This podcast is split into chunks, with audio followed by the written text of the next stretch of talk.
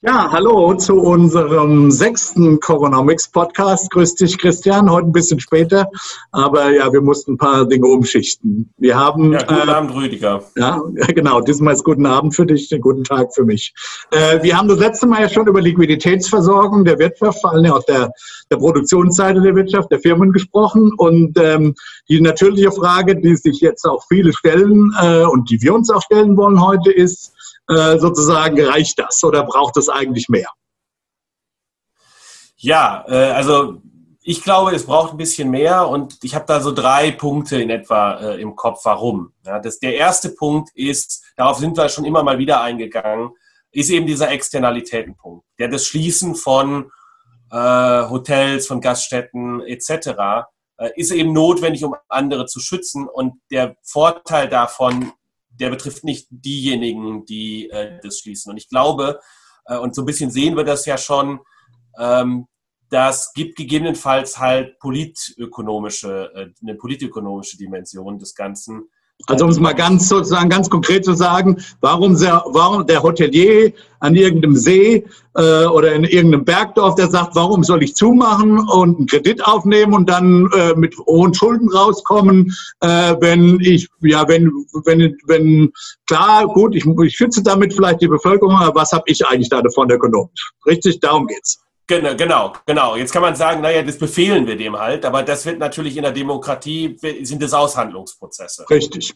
Ja, und dann entsteht da entsprechender Druck. Und ich glaube, da ist es wichtig, sich festzulegen, äh, dass das Kosten sind, die die Gemeinschaft zu tragen hat am Ende. Also mhm. dort, wo wir aus Gesundheitsschutzgründen schließen müssen, wo besonders stark Betroffene sind. Ich glaube, da ist wichtig, das fest, da sich festzulegen, einfach zu sagen, das sind nicht die Kosten, die bei dir liegen bleiben, sondern ähm, die Kosten, die verteilen wir. Äh, das ist irgendwie eine Frage von Gerechtigkeit, aber das ist vor allem eine Frage eben von, von Strategie, von Langfristigkeit. Ja, und, und so Incentives, glaube, Anreize. Okay, aber du, Anreize, du, hast von, du hast von drei Problemen gesprochen. Äh, komm mal zu den, lass uns ja, mal das, zu das, Problem zwei und drei kommen. Problem zwei ist, ähm, das ist damit verbunden, dass ich glaube, dass gegebenenfalls die Frage ist, für den Einzelnen, soll ich überhaupt diesen Kredit nehmen, wenn ich am Ende da hochverschuldet rauskomme und so verschuldet bin, dass ich gar nicht den Betrieb weiterführen kann eigentlich. Mhm. Äh, und dann hilft mir die Liquidität auch nicht, dann mache ich den Betrieb trotzdem zu, weil es halt äh, wir nicht in so einer perfekten Finanzierungstextbuchwelt leben, sondern eben in einer, wo auch für das weitere wirtschaftliche Bestehen äh, die, die Tiefe der, der Taschen, die, die Eigenkapitalausstattung äh, durchaus wichtig ist. Ja, und das Dritte ist, ähm, das ist sich ein bisschen damit verbunden, ist das, was in der Literatur Hold-up-Problem genannt wird. Ähm, ja, dass wenn jetzt ein Unternehmen sehr stark verschuldet ist, ist in der Zukunft äh, sein Verhalten ändert. Mhm. Also einfach nicht mehr investiert, weil davon dann die Kreditgeber profitieren, äh, man sich nicht mehr so stark anstrengt, weil dann profitiert davon der allgemeine Steuerzahler, der eben seine Schulden zurückbezahlt bekommt oder den Kredit zurückbezahlt bekommt, äh, aber nicht äh, der Eigentümer des Betriebs etc. Und das kann, das kann problematisch sein, insbesondere wenn die Schulden sehr, sehr groß werden. Und das, das ist für einige Bereiche sicherlich ein Risiko. Also halten wir mal fest, die Liquiditätsschutzmauer war richtig. Ja, aber es wird, äh, um eben die Wirtschaft am Laufen zu halten, um sie nicht abstürzen zu lassen. Also insofern hat man da, also haben auch wir nichts zurückzunehmen, die wir die immer gefordert haben, diese Liquiditätsschutzmauer. Und insofern haben die, hat die Politik da richtig gehandelt. Jetzt sozusagen, aber nachdem man sich sozusagen diesen Schutzschirm errichtet hat und man ein bisschen Atmo, Atemzeit bekommen hat, wird man auch überlegen müssen, dann am Ende, äh, was an diesem, äh, diese Liquiditätsversorgung, was an der sozusagen als permanenter ja, Transfer, und da sind wir beim Stichwort, oder Beteiligung des Kreditgebers, in dem Fall dann dem Staat oder staatliche Institutionen äh, wie der KfW äh, äh, sozusagen an, äh, ja, an einem sozusagen dauerhaft transferiert wurde, ja, da, oder oder zumindest länger transferiert wurde. Und das ist, da ist jetzt die interessante Frage, wie, also wenn man glaubt, und du hast ja die drei Gründe, mindestens gut drei gute Gründe genannt, warum man, warum man das wird zum Teil wird brauchen können, äh, äh, wird äh, benötigen. Die Frage ist jetzt, wie gestaltet man das eigentlich genau aus? Also die eine Möglichkeit wäre jetzt einfach zu sagen, okay, der Staat verschenkt das Geld oder, oder, oder beziehungsweise das ist halt ein Kredit, der nie zurückgezahlt werden muss de facto. Ja? Ähm, äh, das wäre eine Möglichkeit. Das wäre dann einfach eine ja, an eine Übertragung von Mitteln. Aber es gibt ja noch andere Möglichkeiten, nämlich indem eben ja, Eigenkapital oder Anteils, äh, sozusagen Anteils, Anteile an den betroffenen Firmen dann gehalten werden, richtig? Klar, also momentan haben wir ja in den Maßnahmenpaketen Anteile, die äh, reine Transfers sind. Also die, das Kurzarbeitergeld ist ein Transfer einerseits an äh, die Arbeitnehmer, das ist wichtig, darüber haben wir schon gesprochen, aber es ist eben auch, so wie das ausgestaltet wurde, als starke Entlastung äh, der Arbeitgeber ausgestaltet worden, ja, mhm. die sich äh, fast gar nicht mehr beteiligen müssen an der mhm. Finanzierung von der Kurzarbeit. Also da ist man in, Richtung Transfers gegangen. Mhm. man hat diese Zuschüsse für die Solo-Selbstständigen gestaltet oder für die Kleinbetriebe, die reine Zuschüsse sind. Also ein bisschen geht es da in Richtung Transfer. Von daher ist wichtig, sich zu fragen, ist das eigentlich die richtige Sache? Ähm, und da gibt es gute Argumente dagegen auch. Ja? Also indem man sagt, äh, das Geld ist weg, zunächst mal für den Geld Steuerzahler. Ja, genau. Und Unternehmen genau. haben, haben die letzten, jetzt, wir kommen aus einer, zumindest für Deutschland, aus einer Situation, die sehr günstig ist. Ja, wir hatten die letzten zehn Jahre Boom. Da haben Unternehmen gut verdient. Mhm. Und da kann man auch von einem Unternehmer erwarten, äh, Reserven anzusparen. Das mhm. haben nicht alle gemacht. Einige haben das gemacht. Jetzt ist die Frage, belohnt man diejenigen, die das nicht gemacht haben? Also so ein mhm. bisschen schon um die, die Dimension Moral Hazard da. Mhm. Ja, das, das, ist die, das ist die eine Seite. Man will also, äh, zu Recht sollte man äh, Kapital, äh, das Kapital äh, an der Finanzierung beteiligen. Denke also gut, angenommen wir, Angenommen, der Staat bekommt Beteiligung, also Eigenkapital. Ja, das bedeutet, auch da gibt es ja dann unterschiedliche Aus, äh, Ausgestaltungsmöglichkeiten. Das kann zum Beispiel stimmrechtslos sein. Also vielleicht will man gerade ja nicht, dass äh, Lokalpolitiker, Kommunalpolitiker oder auch Bundespolitiker dann äh, die in, in, in, in unternehmerische Entscheidungen eingreifen. Das würden sie aber tun, wenn sie sozusagen Stimmrechte hätten, könnte man eventuell hochverzinsliche oder oder also, mit, also stimmrechtslos, aber mit Sonder sozusagen Dividenden Dividenden auszustattende äh, Eigenkapital, also hochverzinslich ist das falsche Wort, aber sozusagen eine Zuschlagsdividende für, äh, für, äh, für solche Eigenkapitalanteile äh, könnte man ja durchaus instituieren, also dass der Staat nicht mitregiert, aber dann am Ende verdient und äh, mitverdient und das am Ende dann auch, weil die eben eine höhere Dividende erfordern, möglicherweise eine, eine, ein Anreiz besteht, die schnell abzulösen, ja?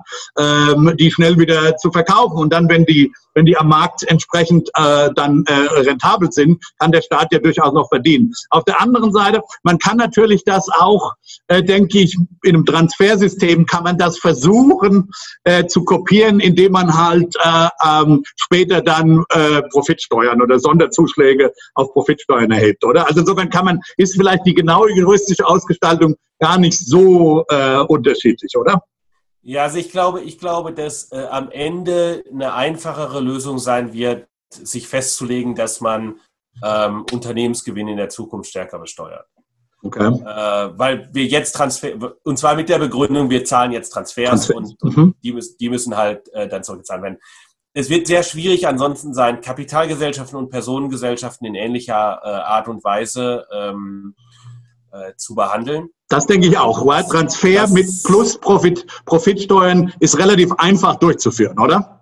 Und wir haben natürlich schon immer einen Unterschied zwischen der Besteuerung von Kapitalgesellschaften Richtig. Und, äh, und Personengesellschaften. Aber mein Eindruck ist, das ist sicherlich einfacher zu handhaben als all diese, diese kleinen Details. Richtig. Ähm, und je nachdem, wie du das ausgestaltet hast, das, was du vorgeschlagen hast, äh, Vorzugsdividenden und so weiter, dann rollt man, rollt man doch dann ein Stück weit dann doch wieder ein bisschen stärker in äh, das, das Hold-up-Problem rein. Ähm, eine, reine, eine reine Gewinnbesteuerung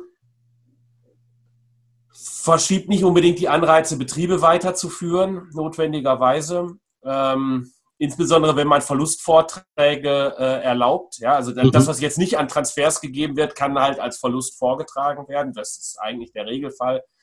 Ähm, das kann man vielleicht als Unterstützungsmaßnahme äh, machen, aber dann gleichzeitig eben mit höheren Steuersätzen rangeht. Und die, die dann weiter erfolgreich sind, die auch weiter erfolgreich sind, weil man jetzt äh, eingreift, ähm, die müssen sich dann eben auch beteiligen. Ich glaube, das ist am Ende die einfacher funktionierende Lösung. Wichtig ist, wäre allerdings aus meiner Sicht jetzt ein Signal klar zu senden an der Stelle und zu sagen, äh, wir haben auch eine Idee, wie wir das langfristig äh, finanzieren. Das muss nicht übermorgen sein, äh, aber es ist schon wichtig, darüber sich jetzt Gedanken zu machen. Ähm, und mein Eindruck auch, auch äh, gegeben, wie die, die sehr kompetente Arbeit, die zurzeit im Finanzministerium gemacht wird, äh, mit Wolfgang Schmidt und Olaf Scholz und der Truppe äh, Jakob von Weizsäcker. Ich glaube, die sehen das Problem, ist mein Eindruck. Und da, da wird, da darf man, da darf man entsprechendes äh, erwarten. Vielleicht sollte man äh, den, den letzten Punkt, und dann können wir vielleicht auch abschließen und äh, den Ausblick auf morgen machen. Äh, vielleicht sollte man dem Zuschauern auch gleich nochmal sagen, äh, wir haben ja das, das letzte Mal so, äh, äh, gestern habe ich das, also heutiges Thema als Verstaatlichung so Tong in Cheek eingefügt mit, wir machen jetzt mal den Kevin Kühnert. Wenn man in, wenn Deutsche an Verstaatlichung denken, äh, da denken sie oft gleich an Politbüro Wirtschaft. Ja? Und ich glaube, oder ich, ho ich hoffe, dass wir in der Sendung klar gemacht haben oder in dem Podcast jetzt klar zu machen, dass, das, dass es darum eben in keinem Fall gehen muss. Insofern kann man Nein, da also ganz beruhigt sozusagen auch ähm, äh, schlafen. Äh, das hat nichts mit Sozialismus zu tun, äh, sondern das sind äh, gute äh, marktwirtschaftliche und ökonomische Überlegungen, die dahinter stecken und nicht irgendwelche träumerische. Natürlich, man könnte, man könnte auch Politbüro Marxismus oder Politbüro Verstaatlichung machen. Vielleicht will das Kevin Kühnert sogar, aber da, aber Verstaatlichung ist, ist ein schillernder Term, der, der, äh, der sehr viel Subtileres bedeuten kann. Ja, um ein einfaches Beispiel zu machen, in der Finanzkrise haben wir genau das erlebt. Ja, da haben wir äh, eine Teilverstaatlichung der Commerzbank erlebt. Und zwar in Form einer stillen Beteiligung.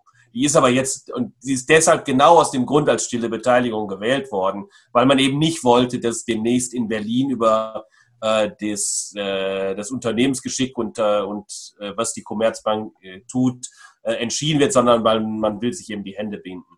Und dieses Modell ist grundsätzlich natürlich auch für alle anderen Maßnahmen denkbar, dass derjenige, der Zuschüsse abruft, als Transfer, die, die eben keine Transfers sind, äh, zwar äh, und dann eine entsprechende Unternehmensbeteiligung äh, ausgeben muss. Das ist für Kapitalgesellschaften einfach machbar. Bei Personengesellschaften ist das natürlich äh, schwer. Ich, äh, denkbar. Okay, es gibt gut. Also keine Beteiligung. Also, genau. die Bottomline ist, verstaatlichen muss nichts, nichts unbedingt Schlimmes sein. Auch, äh, äh, ja, da kann man ganz ruhig. Aber es, ist nicht, aber es ist nicht unbedingt, aber es ist nicht unbedingt die beste Lösung für alle Probleme. Nicht die beste äh, Probleme. Wir reden jetzt um die für, um, für dieses Problem. Ähm, ja, es ist äh, aber auch nicht notwendigerweise für dieses Problem die ideale Lösung. Ich habe dir ja skizziert. Ich glaube, eine Steuerlösung äh, ist eigentlich die bessere. Sie ist ein bisschen schwieriger zu orchestrieren vielleicht, weil man sich langfristig festlegen muss. Äh, kurzfristig könnte, kann sein, dass man nicht drum herum kommt. Ähm, Gut. Aber ich denke, mit der Steuerlösung sind wir eigentlich auch bei der, aus meiner Sicht ja bei der europäischen Dimension des Problems, mit der wir uns morgen beschäftigen wollen. Genau. Wunderbar. Guter Übergang. Morgen reden wir über Europa. Gute Nacht, Christian. Gute Nacht.